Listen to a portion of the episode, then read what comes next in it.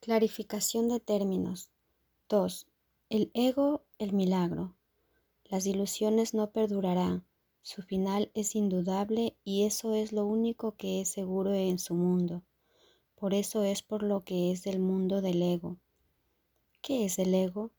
El ego no es más que un sueño de lo que en realidad eres, un pensamiento de que estás separado de tu creador y un deseo de ser lo que él no creó.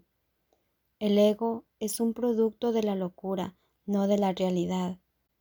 Es tan solo un nombre para lo innombrable, un símbolo de lo imposible, una elección de opciones que no existen.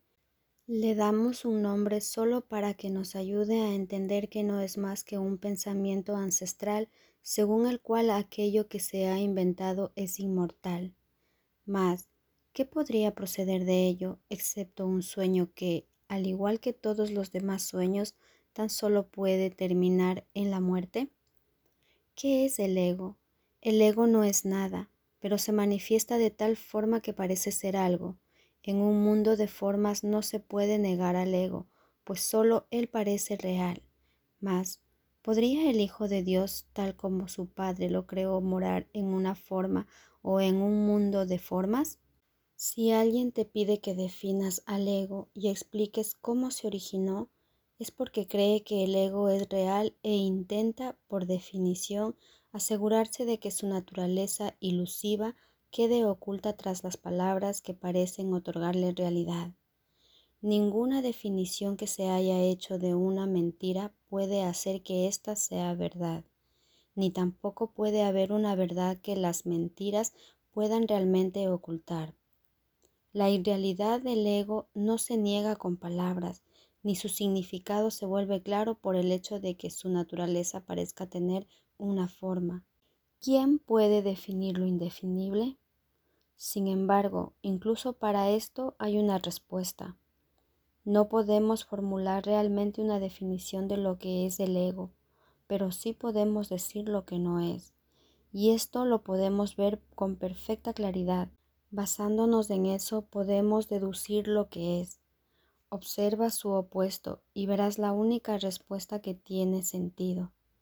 A lo opuesto al ego desde cualquier punto de vista, origen, efectos y consecuencias, le llamamos milagro.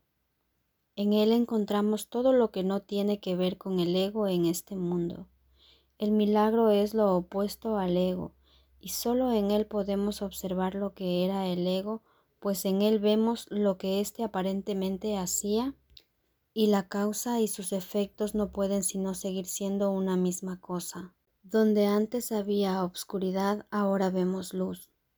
¿Qué es el ego? Lo que antes era la obscuridad. ¿Dónde está el ego? Donde antes estaba la oscuridad.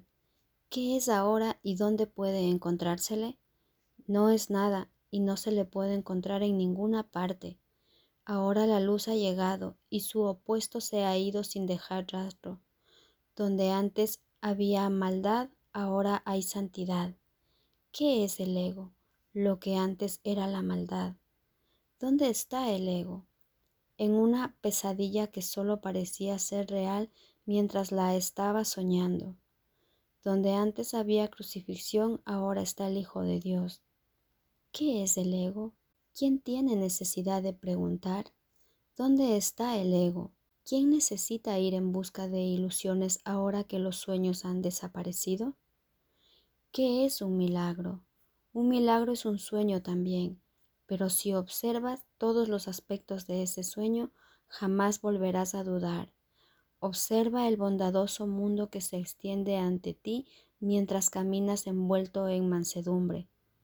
Observa a los ayudantes que encuentras a lo largo del camino que recorres, felices ante la certeza del cielo y la garantía de paz. Y observa también por un instante lo que por fin dejaste atrás y finalmente pasaste de largo. Esto es lo que era el ego, el odio cruel, la necesidad de venganza y los gritos de dolor, el miedo a la muerte y el deseo de matar la ilusión de no tener hermanos y el yo que parecía estar solo en el universo. El milagro corrige este terrible error con respecto a ti mismo con la misma dulzura con la que una madre amorosa adormece con su canto a su criatura. ¿No preferirías escuchar un canto así? ¿No contestaría a ese canto todo lo que pensabas preguntar, haciendo incluso que la pregunta dejase de tener sentido? Tus preguntas no tienen respuesta, ya que han sido planteadas para acallar la voz de Dios, la cual nos hace a todos una sola pregunta. ¿Estás listo ya para ayudarme a salvar el mundo? Pregunta esto en vez de preguntar qué es el ego, y verás un súbito resplandor envolver al mundo que el ego fabricó. Ahora no se le niega a nadie ningún milagro. El mundo se ha salvado de todo lo que tú pensabas que era, y lo que es ha sido siempre absolutamente puro y jamás ha sido condenado. El milagro perdona, el ego condena. No se necesita ninguna otra definición para ninguno de ellos excepto esta. Mas, ¿qué definición podría ser más cierta o estar más a tono con lo que es la salvación? Con esto el problema y la respuesta se llevan uno al lado del otro, y al estar finalmente juntos, la elección es obvia. ¿Quién elegiría el infierno de reconocer que eso es lo que está eligiendo?